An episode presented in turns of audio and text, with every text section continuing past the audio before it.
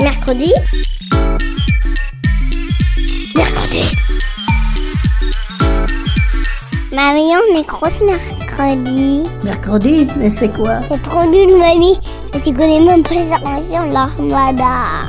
Ben explique-moi alors. L'armada, c'est trop bien. C'est des gens qui font des spectacles de musique, de grands pour les enfants.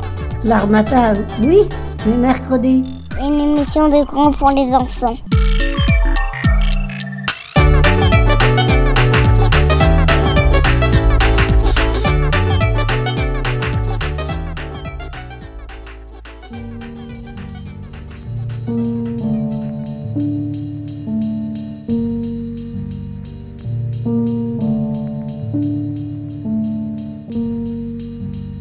Salut à tous et bienvenue dans Mercredi. Aujourd'hui, nous allons plonger dans le monde de l'estampe japonaise.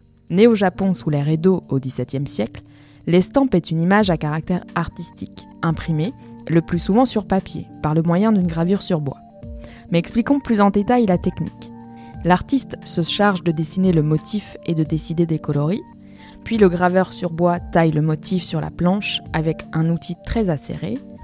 Ensuite, pour chaque couleur, il faut une nouvelle planche. Aussi, il est tout à fait habituel pour les estampes de qualité d'utiliser 10 à 20 couleurs. Vous imaginez donc le nombre de planches de bois qu'il nous faut. L'estampe est réalisée sur une feuille de mûrier qui est un papier souple et absorbant. Ce qui fait la force encore aujourd'hui de ces estampes, ce sont la vivacité de leurs couleurs et l'intensité de leur puissance narrative.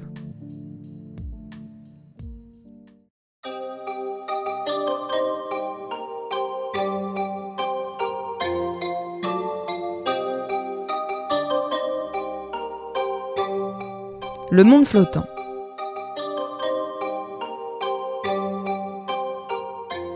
L'estampe japonaise, appelée en japonais ukiyo-e, qui signifie image du monde flottant, se caractérise par un principe important du bouddhisme, selon lequel toutes les manifestations de la nature, tous les êtres vivants et tous les aspects de la vie terrestre appartiennent à une seule chose, une même chose, un seul être doté d'une âme.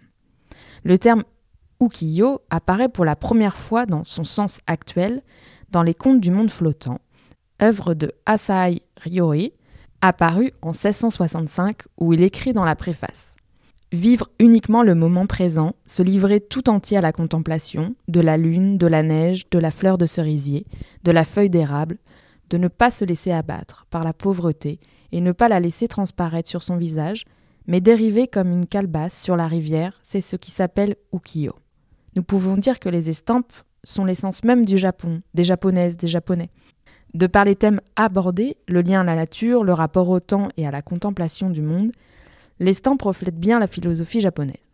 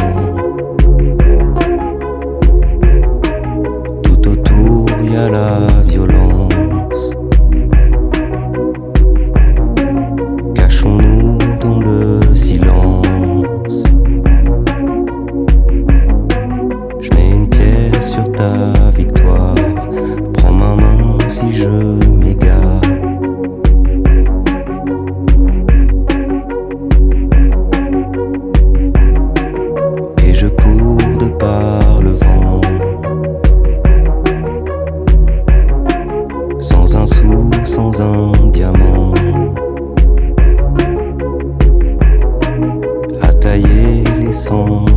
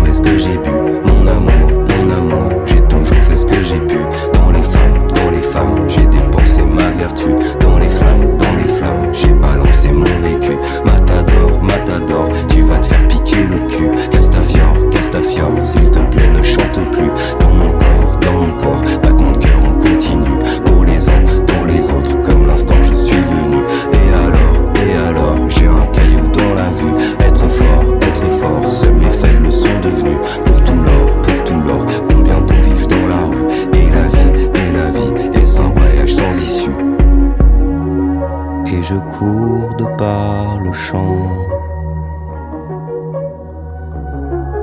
Comme un instrument avant. J'ai appris malgré le temps les mélodies du tourment. Faut un geste pour que ça passe. Je n'en ai que faire, hélas.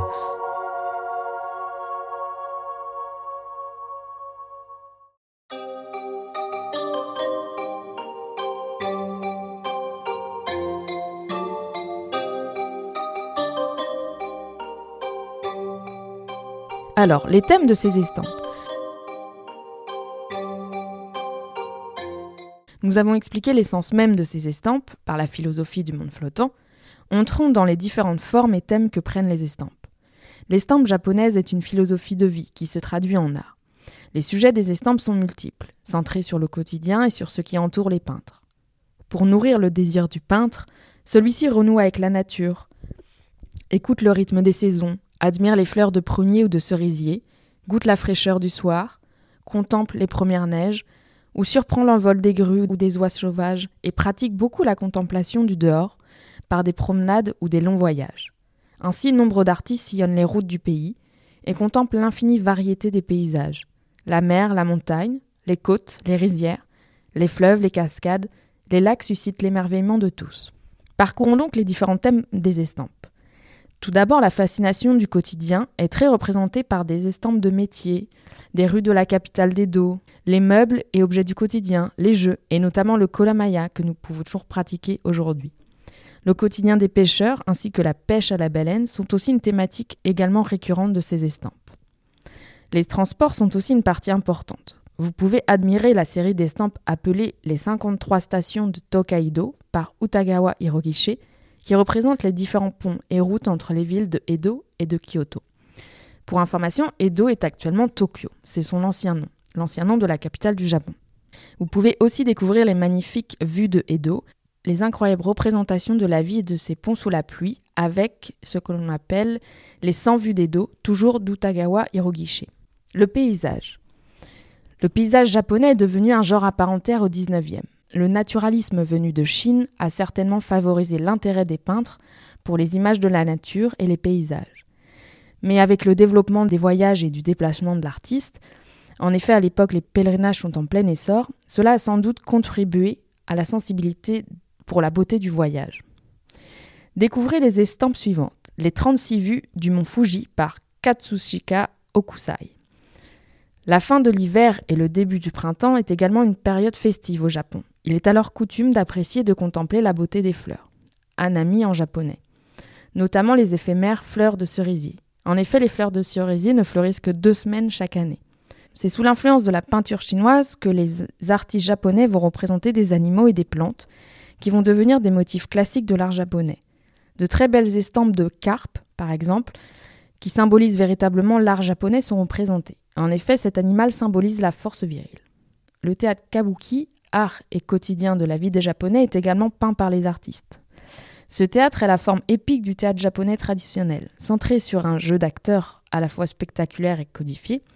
Okusai et Hirogishi, les deux grands artistes de l'estampe japonaise, saisissent l'évolution de la société japonaise, qu'ils transcendent dans leur estampe.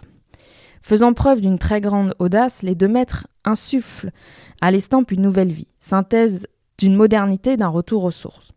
Les paysages, célébrés dans la peinture chinoise japonaise, étaient traités jusqu'alors comme des sujets secondaires.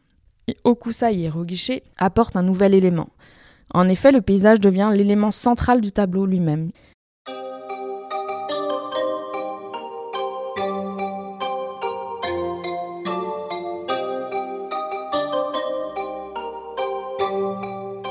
Considère en général que l'âge d'or de l'estampe est la période comprise entre 1760 et 1810, sous l'ère Edo. Utamaro, Okusai, Hirogishi en sont les gros représentants. Alors comme on le disait, Edo est le nom de la capitale du Japon, l'actuel Tokyo. Le gouvernement féodal du shogun, de la famille Tokugawa, y est installé. Et à cette époque, il pratique une fermeture totale du pays, c'est-à-dire que les Japonais connaissent très peu ce qui se passe dans le reste du monde et que le reste du monde ne connaît pas bien la civilisation japonaise de l'époque. Alors qu'au tournant du 19e siècle, l'estampe est à son apogée, la culture japonaise va s'ouvrir au monde et l'estampe va changer.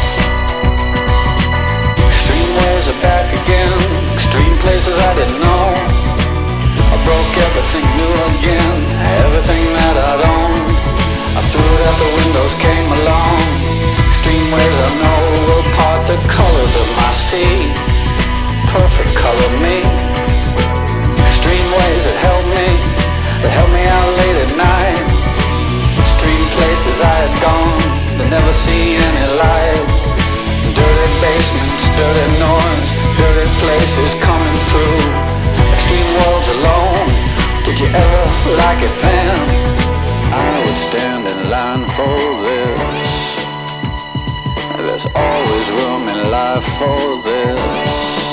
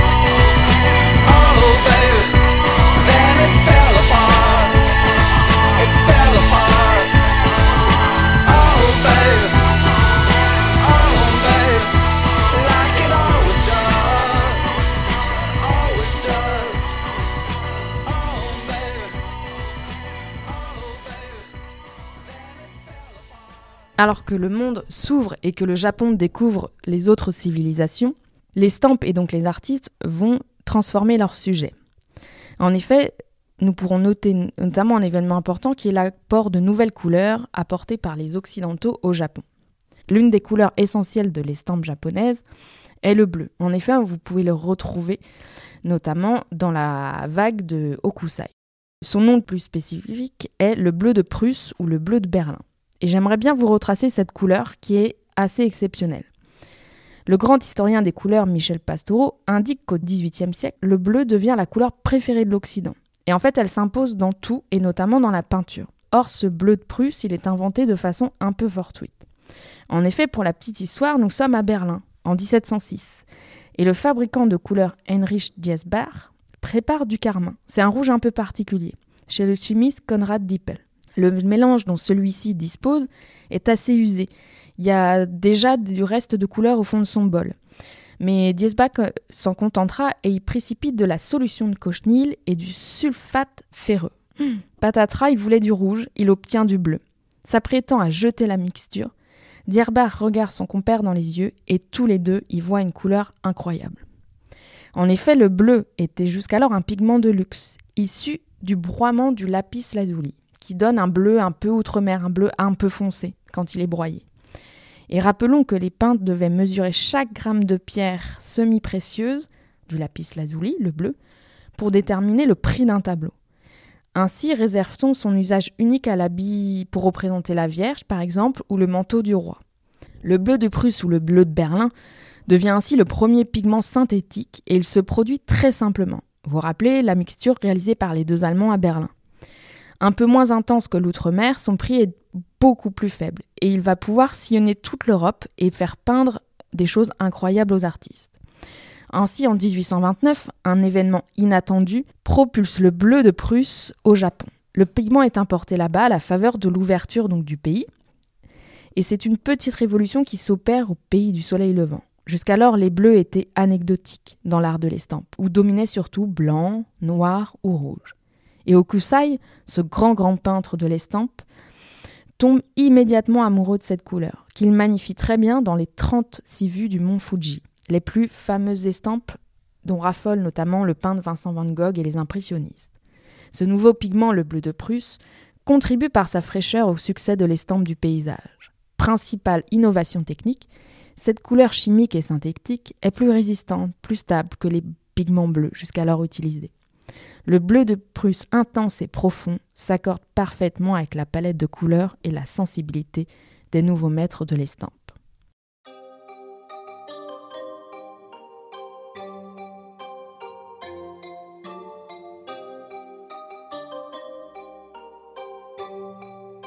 Présentons donc Okusai dont nous avons parlé plusieurs fois. C'est le peintre emblématique de l'estampe japonaise. Okusai est né en 1760 et il est mort en 1849. Il est l'auteur d'une œuvre mondialement connue, La Grande Vague de Kanagawa, peint en 1831. Alors, celui qui se surnommait le fou de dessin s'est aussi rendu célèbre avec des estampes populaires fantastiques, ainsi que pour son important recueil et de croquis appelés les Okusai manga. Cet artiste très prolifique incarne par son œuvre la spiritualité japonaise et la célébration d'une nature vivante. La découverte de ces estampes constituera un choc important pour les artistes européens du XIXe siècle, comme par exemple Vincent van Gogh. Alors Okusai, il est né dans la province d'Edo, de parents inconnus, et semble avoir été le fils d'un artiste. Adopté par un oncle, il montre des prédispositions pour toutes les techniques de gravure sur bois. Son maître est spécialisé dans les portraits d'acteurs de théâtre, au faciès assez expressif. Mais Okusai s'en détache. Il se centre sur le paysage et sur le dessin de croquis. Okusai, peintre en quête d'absolu et maître de l'illusion, voue aux éléments naturels un culte et un respect qui le portent à magnifier la nature. Il n'hésite pas à se livrer à des expériences innovantes, en utilisant, donc comme on le disait, le bleu de Prusse, ce pigment si particulier. Mais en tant que peintre de paysage, il pratique surtout le voyage et la découverte de la nature. Pour information, quand il meurt, Okusai n'a pas moins réalisé plus de 30 000 dessins. Et alors, n'hésitez pas à aller voir, donc, comme on le disait, la grande vague de Kanagawa, qui est l'œuvre la plus connue de toutes les estampes japonaises. Sachez que au XXe siècle, Claude Debussy, le grand musicien, choisira cette œuvre pour illustrer la couverture de sa partition qu'il a appelée La mer. Si Okusai est le grand peintre de l'estampe, n'oublions pas de présenter Hirogiche en tant que grand représentant de l'estampe dans le monde. Tous les deux conjuguent réalisme et spiritualité. Ils portent à la perfection l'art de l'estampe. Partant tous les deux de l'observation de la nature, de la faune, de la flore, ils n'en expriment, par des voix assez différentes, la permanence et le lien à la nature.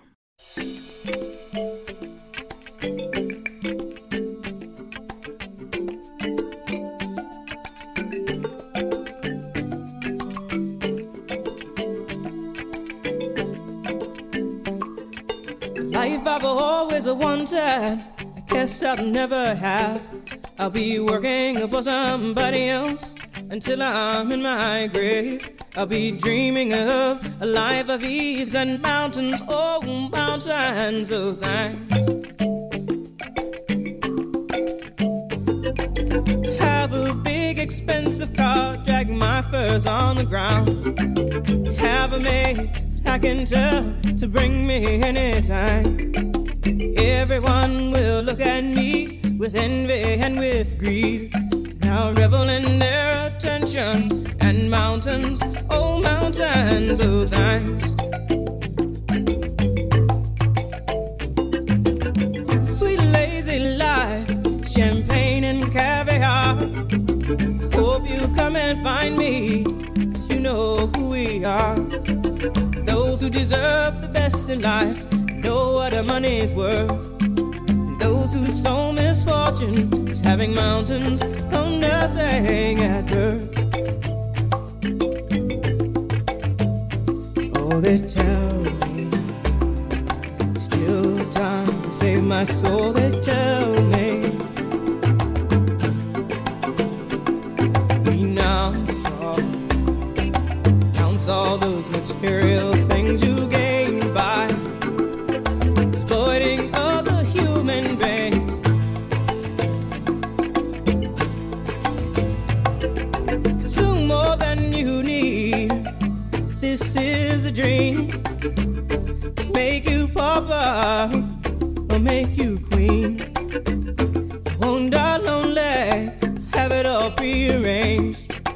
grave that's deep and wide enough for me and all my mountains. So thanks.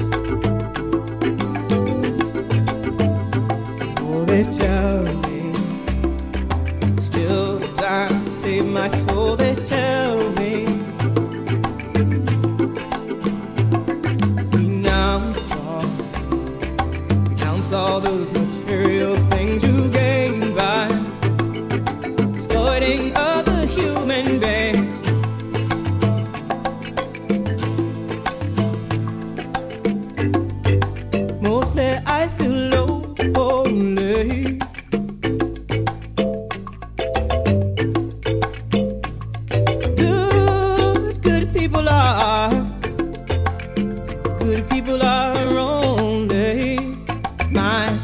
stones. It's gonna take all my mountains of thanks to surround